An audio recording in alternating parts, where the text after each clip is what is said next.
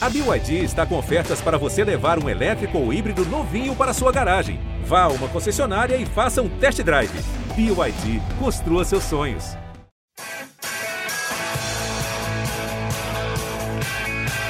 Rolou para Cafu, para Raí, pro gol. E que gol! Partiu o Rogério, pé direito na bola, passou pela barreira. Gol! bola, posição legal. Mineiro bateu, bateu, bateu. Gol! Bom dia para quem é de bom dia, boa tarde para quem é de boa tarde, boa noite para quem é de boa noite. E se você está escutando a gente de madrugada, boa sorte. Eu sou Leandro Canônico, editor do GE, e esse é o podcast GE São Paulo 105. Demoramos um pouquinho para voltar às atividades porque estávamos ainda digerindo a goleada do São Paulo sobre a Inter de Limeira. Um jogo muito bom do São Paulo, do tricolor no Campeonato Paulista. Primeira vitória da era Crespo.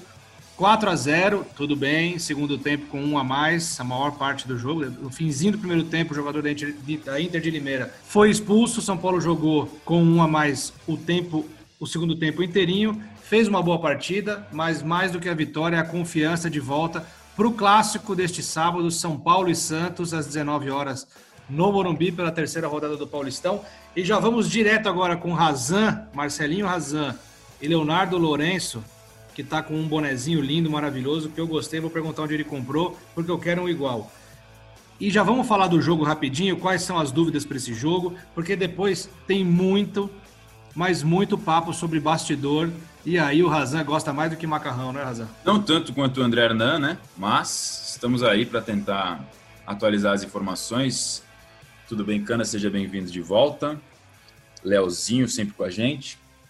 É, tá agitado o bastidor de São Paulo essa semana no mercado da bola mesmo, estão buscando as contratações, embora o discurso seja sempre de pé no chão, de não tem muito dinheiro, e, e realmente no orçamento era 37 milhões, mas o Carlos Belmonte, diretor de futebol, falou no Bola da Vez da ESPN Brasil que desses 37, na verdade, são 25 milhões que de fato estão disponíveis para reforços. E é claro, só com esse dinheiro não daria para contratar praticamente ninguém. Então, o que o São Paulo tem feito? Parcela os pagamentos entre esse ano e o do ano que vem para poder usar parte do orçamento de 2022 nos, nos parcelamentos dos pagamentos dos jogadores. E assim já contratou até o momento Bruno Rodrigues, atacante ex-Ponte Preta por empréstimo.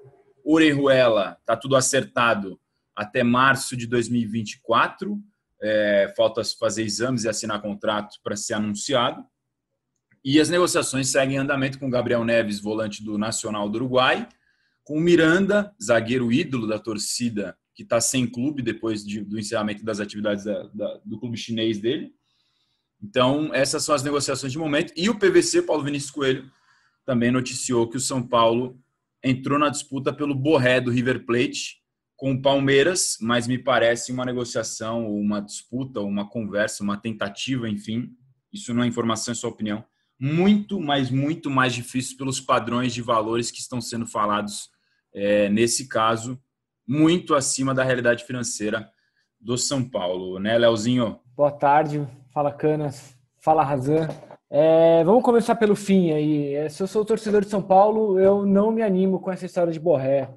Me parece uma, uma negociação impraticável para o São Paulo hoje. É, uma pessoa lá do clube hoje que me disse, me confirmou, né, que houve de fato uma sondagem mas pelo que ele disse, é uma sondagem como o São Paulo faz sondagem a outros vários jogadores que estão, que estão no mercado. Os valores são muito altos. O UOL, por exemplo, publicou e a gente, eu consegui confirmar com a gente hoje que o, a negociação do Palmeiras com o Borré já está girando em torno de 80 milhões de reais num contrato de quatro anos um valor que inclui salário, luvas e comissões, né, para ser diluído durante todo esse tempo, é, que é o equivalente a 1,6 milhão de reais por mês. É muito, muito, muito dinheiro para o São Paulo. Esse valor não cabe. É, então, o São Paulo monitora, acompanha, mas sabe que, que é uma situação que está muito distante da realidade do clube tanto que não está entre as prioridades da diretoria hoje, eles só foram checar a informação para ver ali qual era a situação do Borré. É, não é um assunto quente entre a diretoria de São Paulo, ao contrário do Miranda, que, como o Razan citou, é, as negociações esquentaram, o Miranda parece afim de aceitar esse, essa proposta que inclui valores de produtividade, um salário fixo menor, mais bônus, né, dependendo de metas estabelecidas. É, e ainda tem o Gabriel Neves, que, que não sai do radar de São Paulo. São Paulo que contratou o Orejuela e que agora no Campeonato Paulista só tem mais duas vagas para essa primeira fase, porque já inscreveu 23 jogadores, o Orejuela provavelmente será o 24 e o Campeonato Paulista só permite 26 jogadores naquela lista A, que é a lista de jogadores que não são da base. Então, tudo isso limita um pouquinho o trabalho do São Paulo no mercado, pelo menos por enquanto, porque o São Paulo só joga o Paulista até o final de abril, que é quando começa a Libertadores. Então tem uma questão aí, né, Leozinho? O, o São Paulo do noticiário aí dessa quinta dessa sexta-feira tem três jogadores na mira, certo? Gabriel Neves, Miranda, é, Miranda e o Borré que o PVC deu. Então, se o São Paulo der uma um milagre aí de acertar as três contratações, um deles fica fora do Paulistão da primeira fase. É, na hipótese de que esses três jogadores fechassem contrato com o São Paulo é, até o dia 9 de abril, que é quando termina a inscrição da primeira fase, só dois deles poderiam ser inscritos. Mas como eu disse, assim, a situação do Borrell é muito mais difícil, do ponto, principalmente do ponto de vista financeiro, é, e é uma negociação que não tende, mesmo os clubes que estão mais próximos, né, o caso do Palmeiras, por exemplo, é, é uma situação que não tende a terminar tão cedo, porque o Borré tem contrato com o River até junho, é, ele ainda espera uma, uma proposta de renovação do River, ele ainda sonha com uma proposta da Europa, então não é nada que vá ser definido tão cedo assim. Mas é isso, assim, se o São Paulo, o São Paulo tem só duas vagas para essa para essa primeira fase do Paulista, que vai durar mais dois meses. Então, imaginar que o São Paulo faça muitas outras contratações para deixar um jogador recém-contratado é, só treinando à espera do mata-mata do Paulista ou é, do início da Libertadores não faz muito sentido agora. Então, acho que o São Paulo está tá pensando bem e tendo que ser certeiro em quem vai trazer agora. Vamos então aproveitar o tema contratações aí e mais para o fim a gente fala então do, do clássico, só porque o clássico também é rapidinho ali, a gente saber quem, quem joga, quem não joga, quais são as intenções aí do, do Crespo para essa rodada.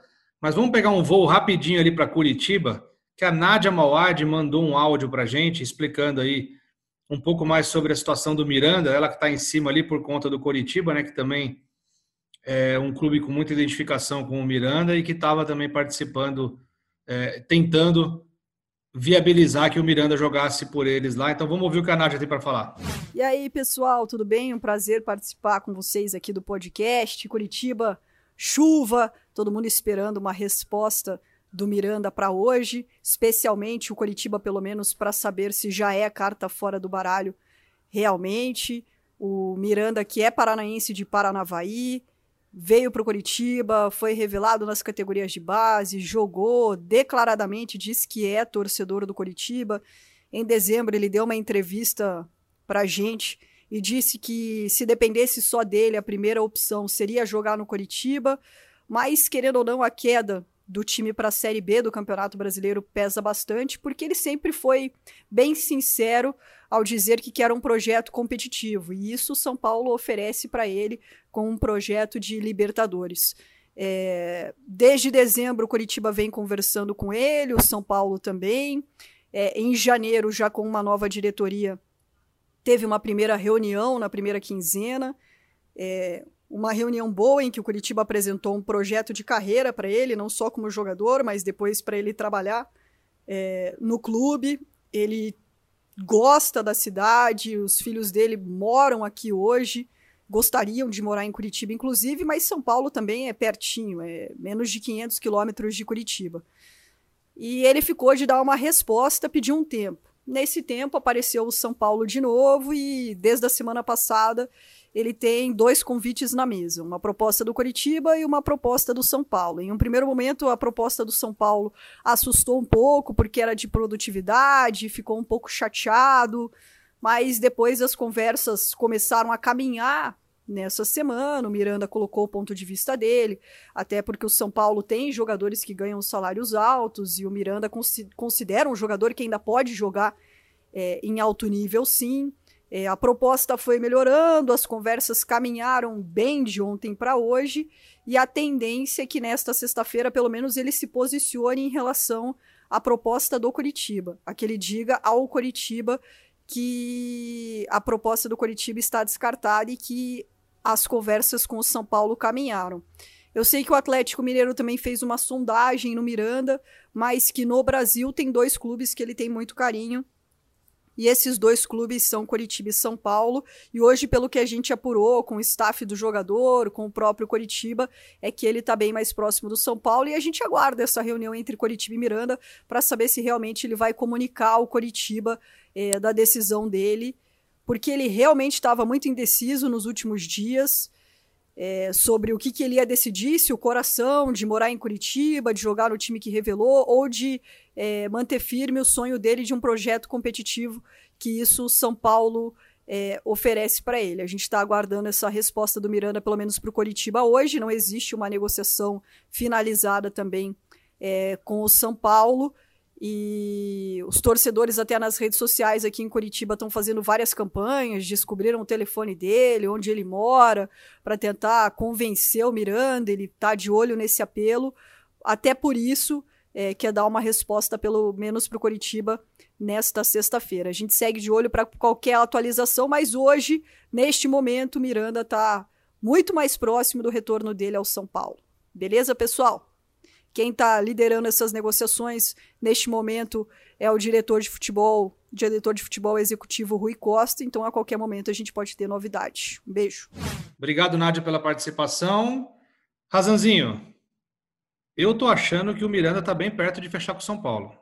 Mas eu tô aqui para achar e você para informar, então eu confio na sua informação. O que você me disser, eu acredito. Então, é, eu e o Edu, a gente ficou apurando essa situação ontem de noite e, e a informação que o Edu teve foi de que o São Paulo fez uma proposta é, de salário fixo com bônus por produtividade e, e essa é a oferta que está na mesa para o Miranda analisar.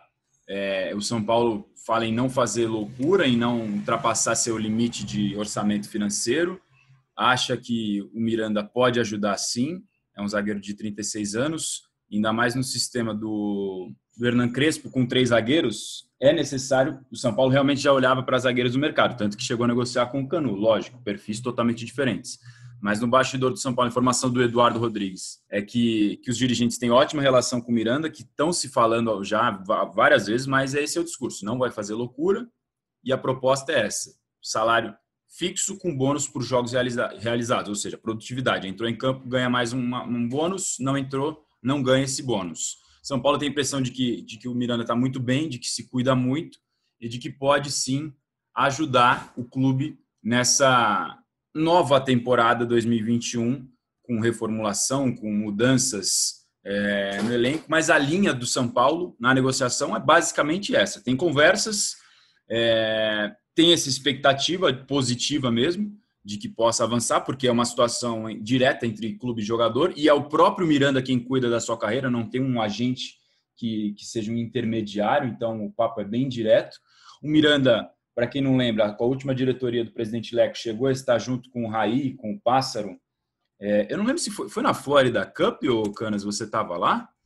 Foi isso? Ele foi, ele foi visitar o time lá, sim. Foi visitar o time, então assim, e, e, até o Raí, na, na, no podcast que a gente fez com o Raí com o Pássaro aqui no ano passado, não sei se vocês vão lembrar, a gente falou do Miranda na época, e os dois falaram que realmente era uma, um perfil de pessoa e de profissional diferente, que não conheciam, tiveram a oportunidade de conhecer nessa ocasião, que era um cara muito acima da média, digamos assim. Então, me parece que é uma questão muito mais financeira de ajuste ali do que de outra coisa, embora haja essa concorrência do Curitiba. Ao longo desta sexta-feira, enquanto estamos gravando, existe expectativa de uma reunião. A Nádia explicou que existe uma expectativa de reunião do Miranda com o Coritiba, talvez para definir uma situação e até nesse caso, se, se for isso que aconteça, com o Coritiba saindo da disputa por uma questão de, de, de escolha do Miranda de, de projeto, de parte financeira, enfim, o caminho ficaria completamente aberto para o São Paulo. Não vejo ele jogando em um outro time brasileiro que não seja um desses dois, ou Curitiba ou São Paulo. O Curitiba, obviamente, com uma situação financeira pior, porque foi rebaixado.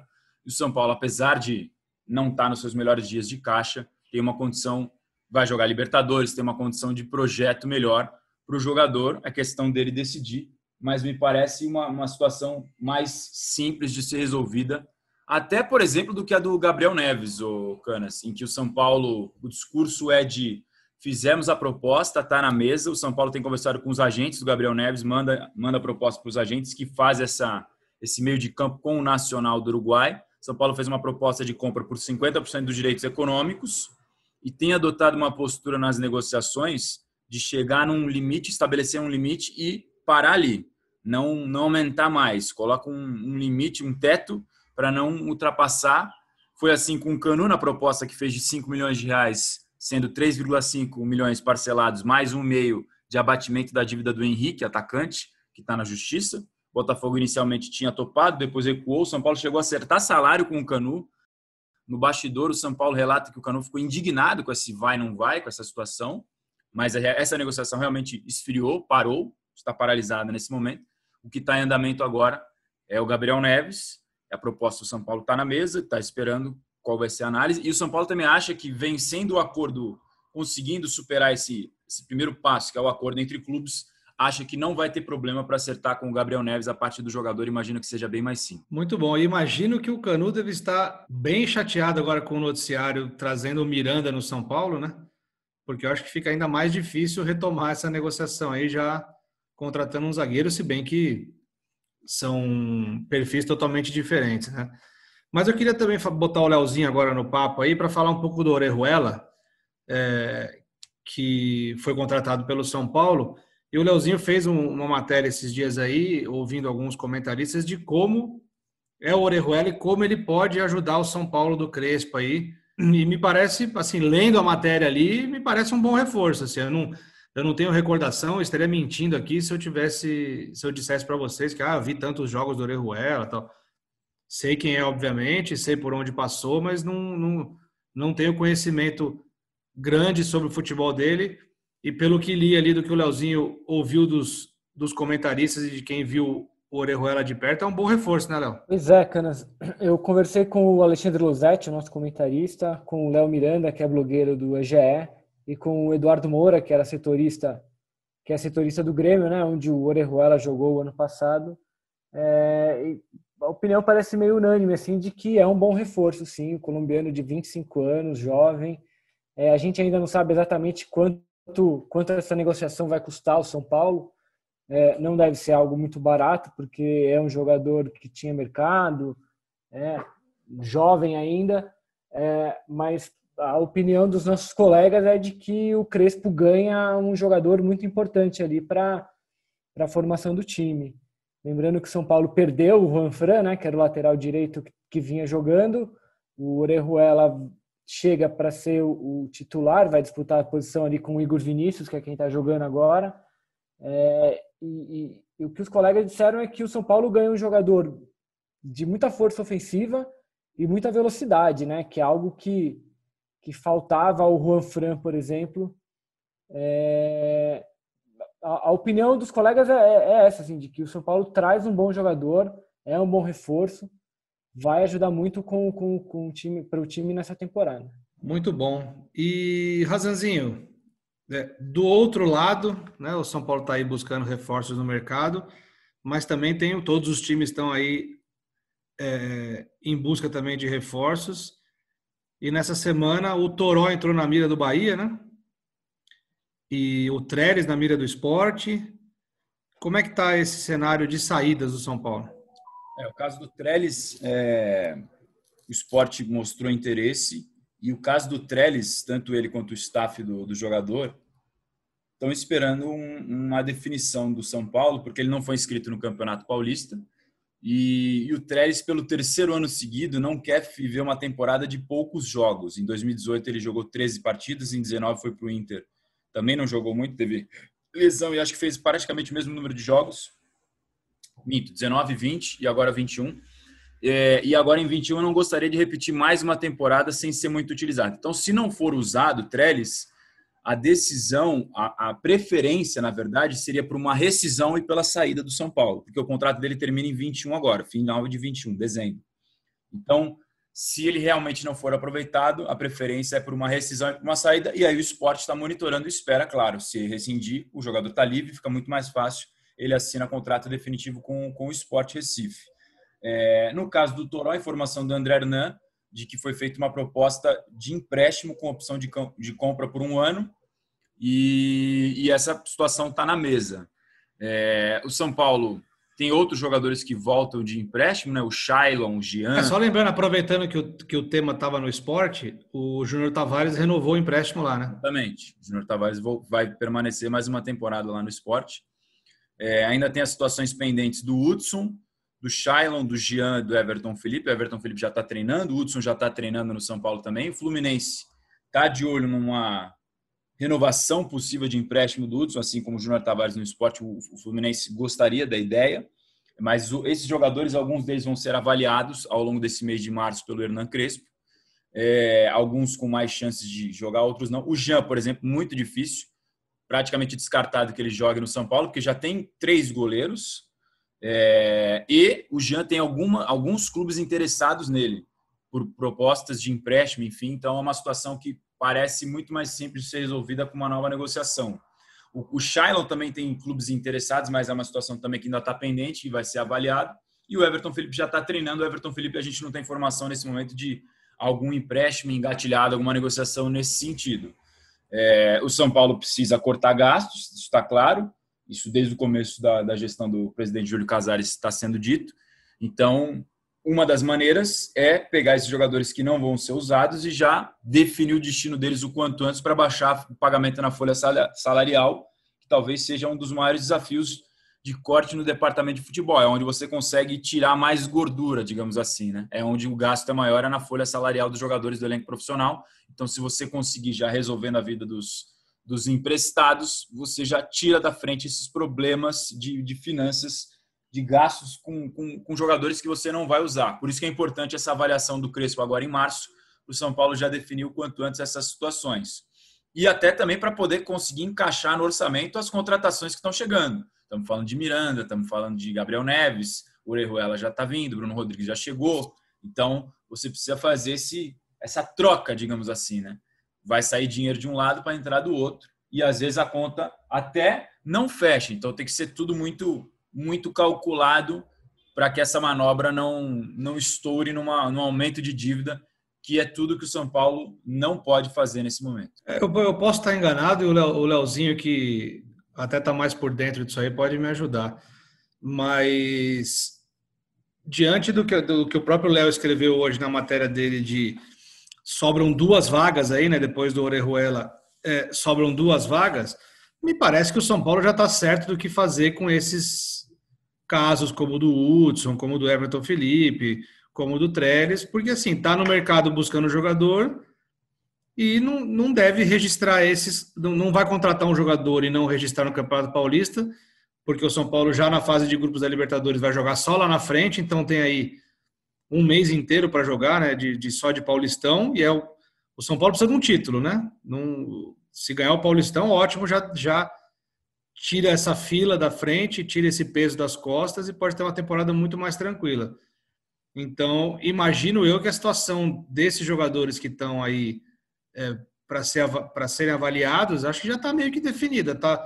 Acho que estão esperando só para bater o martelo para assim, ah, deu errado com o Gabriel Neves, então, pô, vamos, talvez vamos usar o Hudson. Deu errado com com, com o Miranda, vamos tentar registrar um, um, um, outro jogador. Mas me parece mais ou menos definido, né, Leozinho? Pois é, acho que o raciocínio é esse. O São Paulo tem duas vagas e, como a gente tem falado aqui, tem dois alvos é, né, que são prioritários hoje no mercado, que a gente está falando, no caso do Miranda, que está mais próximo e o Gabriel Neves, é, que caberiam justamente nessas outras duas vagas. Então a gente imagina que esses outros jogadores, o caso do Trellis, o caso do Hudson, o Shailon, eles estão ali meio que de plano B. Olha, se não der certo o que a gente está procurando lá fora, talvez vocês ganhem uma chance. Lembrando que o São Paulo tem até o dia 9, o São Paulo e os outros times, né, todos, tem até o dia 9 de abril para inscrever jogadores na primeira fase do Paulista, que podem, jogadores podem ser inscritos a qualquer momento. É, mas o raciocínio é esse, assim, o São Paulo me parece já ter o planejamento definido ali. É, ele sabe que quem ele quer e ele já aparentemente já sabe quem ele não quer. É, o que me chama o que me chama atenção um pouco foi a talvez a afobação do São Paulo ao fazer a, a lista de inscrição porque inscreveu jogadores ali que, que, que não estão jogando e que nem vão jogar por algum tempo ainda. É, só lembrando, São Paulo pode inscrever jogadores a qualquer momento na lista até o dia 9. Os jogadores precisam estar inscritos na lista é, uma hora antes de qualquer partida para que eles tenham condição de jogo naquela partida. Então, por exemplo, não tinha motivo para o São Paulo inscrever o Lisieiro tão cedo na competição, como inscreveu, já que o Lisieiro vai demorar pelo menos mais uns 15 ou 20 dias para ter condição de jogo. Ele ainda está se recuperando de uma lesão no tornozelo. O São Paulo podia, por exemplo, não ter inscrito o Rodrigo Freitas, que é um zagueiro que, que passou a maior parte desses últimos dois anos jogando emprestado em Portugal, é, voltou no ano passado, não jogou. É, esse, esse ano ele foi relacionado em dois jogos, ainda não jogou. Poderia ter segurado essa vaga, por exemplo. É, então me parece que o São Paulo foi um pouco afobado ao, ao inscrever esses jogadores. Poderia ter segurado essas vagas para um caso de alguma emergência, de alguma oportunidade que surja no, no mercado. É, não precisava ter inscrito esses jogadores tão cedo. Agora, e tem agora a questão do Toró, que é outro jogador que está inscrito no Paulista, que ainda não jogou esses dois jogos e está aí com uma proposta podendo sair e que vai ocupar essa vaga de inscrito no Paulista até o final da primeira fase. Tirando tudo, é isso. O São Paulo tem duas vagas, tem, tem dois alvos na, no mercado, Gabriel Neves e o Miranda, e parece que o caminho dessas duas vagas está bem definido já. E ainda chegou a segurar a inscrição do Luan em algum momento por causa de interesse de outros clubes, né? Ou seja, é. É, não é que é uma questão que estava completamente fora do radar. Eles já tinham pensado isso com o Luan, poderiam ter pensado, feito da mesma forma com outros jogadores que são muito menos usados do que o Luan, né? É, e é só pensar, por exemplo, é o, o, Palmeiras mesmo, que, que estreou no campeonato na quarta-feira, o Palmeiras tem só nove jogadores na lista de inscritos da lista A, porque inscreveu só aqueles que jogariam contra o Corinthians, né? Então, assim, o Palmeiras ainda tem ali 15 vagas, que certamente já tem dono ali, provavelmente já tem dono essas 15 vagas, mas que dão ao Palmeiras a oportunidade de esperar alguma emergência, algum problema que surja é, entre uma rodada e outra. Tem essa capacidade de. É mais flexível, digamos. O, o, São Paulo perdeu praticamente toda essa flexibilidade da lista de inscritos ali, com o que me pareceu uma afobação. Muito bom. Caminhando já para o finzinho aqui do nosso podcast GE São Paulo 105, falar rapidamente do clássico de sábado agora, 19 horas, São Paulo e Santos. É, quem está fora, quem joga. Eu gostei muito do jogo contra a Inter de Limeira. Acho que mesmo quando estava. São Paulo depois deslanchou né, com, com um a mais né, na, no segundo tempo. Mas gostei da atuação. Achei uma atuação segura, assim, é óbvio. A qualidade do adversário em comparação ao que vinha acontecendo no Campeonato Brasileiro é diferente, mas me parece que o São Paulo vai ter uma temporada com menos sustos do que tinha quando era o Fernando Diniz, né, assim, uh, principalmente defensivamente, assim. Mas qual é a projeção para esse clássico aí, São Paulo e Santos, sábado, 19 horas, no Morumbi? a dúvida que temos ainda é o Igor Gomes, que ele ficou fora lá do jogo de Limeira porque ele sofreu uma pancada na cabeça no jogo contra o Botafogo.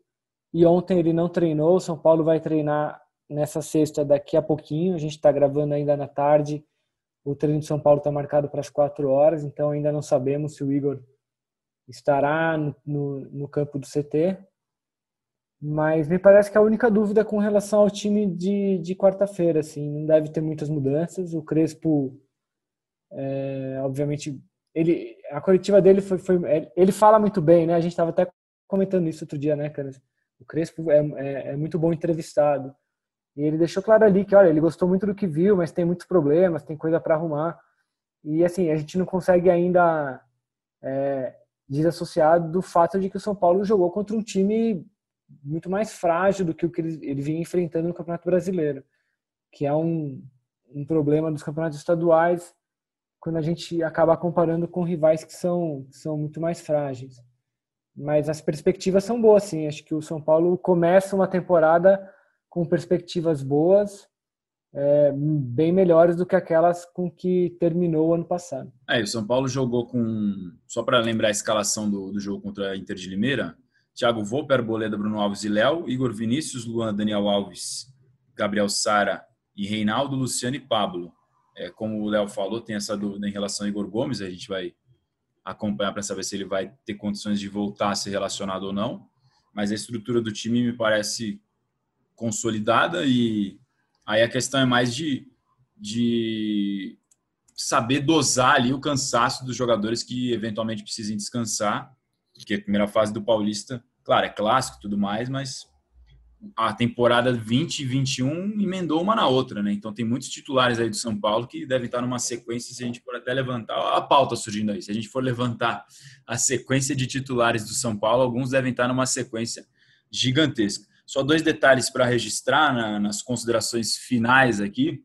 O Rojas, que voltou a fazer gol, deu assistência, teve atuação importante, é, até foi um dos protagonistas ali no, no vídeo de bastidores da SPFC TV, um vídeo bem legal que o São Paulo fez, costuma fazer, claro, nos jogos em que vence.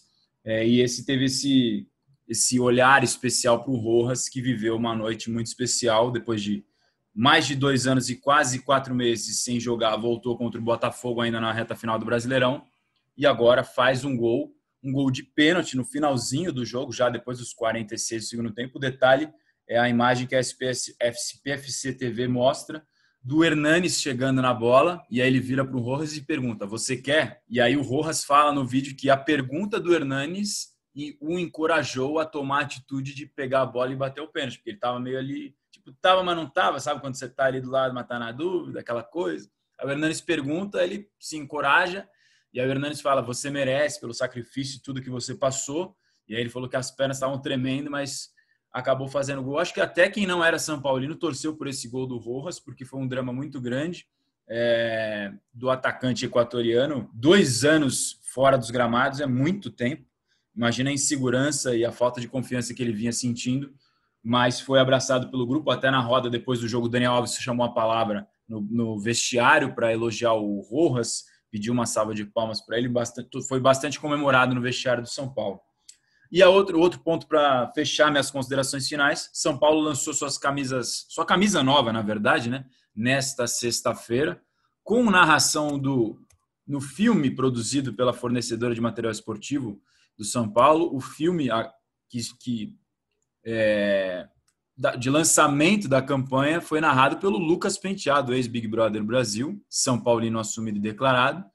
É, a camisa foi lançada na manhã desta sexta-feira valores para masculino, valores de modelo masculino e feminino, 279,99 reais e feminino e infantil 229,99 reais, 229 reais e 99 centavos, perdão. A partir de 12 de março, ou seja, 12 de março, mais conhecido como sexta-feira da semana que vem, esse modelo vai ser comercializado nas lojas e a previsão é de que estreie já neste sábado a nova camisa do São Paulo, a estreia neste sábado no Clássico contra o Santos, no Morumbi. É, já deixando meu beijo, meu abraço, meu aperto de mão e até a próxima, amigos. Muito bom, respondi, respondi na sua enquete, Razan, sobre a camisa do São Paulo. Gostou? Kiki, você gostou ou não? Não gostei. Eu também não gostei, cara. Eu não, aquele, o, eu não gostei da gola. É, eu vi um pessoal eu, criticando a gola também. É, eu achei que ficou. Eu, eu gosto da camisa do São Paulo, eu gosto ela, embora as três listras ali que ela tem em cima fique bonita tal, mas com aquele, o preto e o vermelho, não sei, ficou, me pareceu um negócio meio remendado ali, não gostei. A camisa que o São Paulo usou até agora é, é um pouco mais discreta ali, achei ela, acho ela mais é. bonita do que a que eles lançaram hoje, mas talvez seja só falta de costume, daqui a pouco a gente acostuma com a Exatamente, e quem me, conhece, quem me conhece sabe que eu não sou tradicional nas roupas, né? Mas. É É, Inclusive é que você está usando agora, que o pessoal não pode ver. Né? Você tem um estilo peculiar, né, Leandro? Mas a camisa é. recente que eu gostei do São Paulo foi aquela retrô que lançaram, né? Aquela, tipo, tradicional, com, com a identidade visual ali que você bate o olho e, e, já sabe. Essa aí realmente teve umas mudanças e as listras da, da fornecedora aqui nos ombros estão vermelhas, né? Antes eram pretas. Estão vermelhas. É. Deixa eu só complementar rapidinho o que o, o, Razer estava falando. Primeiro, quem não viu, veja o vídeo do, dos bastidores do jogo de São Paulo, que é muito legal a, a história do, do Rojas, ele contando ali como foi é, a questão do pênalti, a hora que ele viu o Hernanes, depois o discurso do Dani Alves no vestiário, né, parabenizando o Rojas pelo gol. E sobre a questão do cansaço, o, alguns clubes estão dando férias para jogadores, né, nesse campeonato, começo de campeonatos estaduais e tal. O São Paulo não planeja dar férias para ninguém é, o que está no radar do, do, da comissão técnica ali é talvez dar folgas um pouco maiores para jogadores que estejam é, mais cansados ou a ponto de estourar naquele monitoramento que os clubes todos fazem, né, de, de fadiga dos atletas. Se aparecer alguém ali mais próximo de estourar, é possível que esse jogador ganhe ali dois ou três dias na miudinha ali para dar uma descansada, relaxada mas férias, férias, o São Paulo não, não vai dar para ninguém. O, o Crespo vai tocando o time com todo mundo que ele puder até o fim do Paulista, até começar a Libertadores. E é isso aí, um abraço. Nos falamos na próxima segunda-feira. Muito obrigado, Leozinho. Muito obrigado, Marcelinho Razan. Foi um prazer estar de volta com vocês aqui. Eu peço até desculpas aí da, da minha ausência em alguns episódios, mas é que a escala tá corrida aqui, às vezes não dá tempo, então eu deixo aí em boas mãos, em excelentes mãos, o toque aí do nosso podcast GE São Paulo. Tá e tô sempre, tô sempre ligadinho aqui em vocês. E quando dá, eu apareço aqui para ficar ouvindo essas informações maravilhosas que vocês têm, só vocês têm, com muita qualidade e zelo. É, esse foi o podcast GE São Paulo 105. Eu sou Leandro Canônico, editor do GE. Lembrando sempre que a pandemia não acabou, pelo contrário, ela está num pior momento desde que ela surgiu aqui no Brasil. Então, quem puder, fique em casa. É, falta tão pouco, né? a vacina já está aí circulando, falta tão pouco, não custa nada um, um, pouquinho mais de sacrifício de todo mundo, mantendo o distanciamento, álcool gel e o uso da máscara, que é muito importante, é muito importante mesmo. É, Segunda-feira a gente está de volta para falar do clássico, do resultado do clássico, o primeiro clássico da era Crespo, São Paulo e Santos, 19 horas de sábado no Morumbi, terceira rodada do Paulistão. Boa sorte aos tricolores e você, São Paulino, tenha um fim de semana iluminado e quem sabe com uma vitória num clássico para a felicidade da nação tricolor. É isso, fico por aqui. Um beijo no coração e um abraço na alma de cada um de vocês.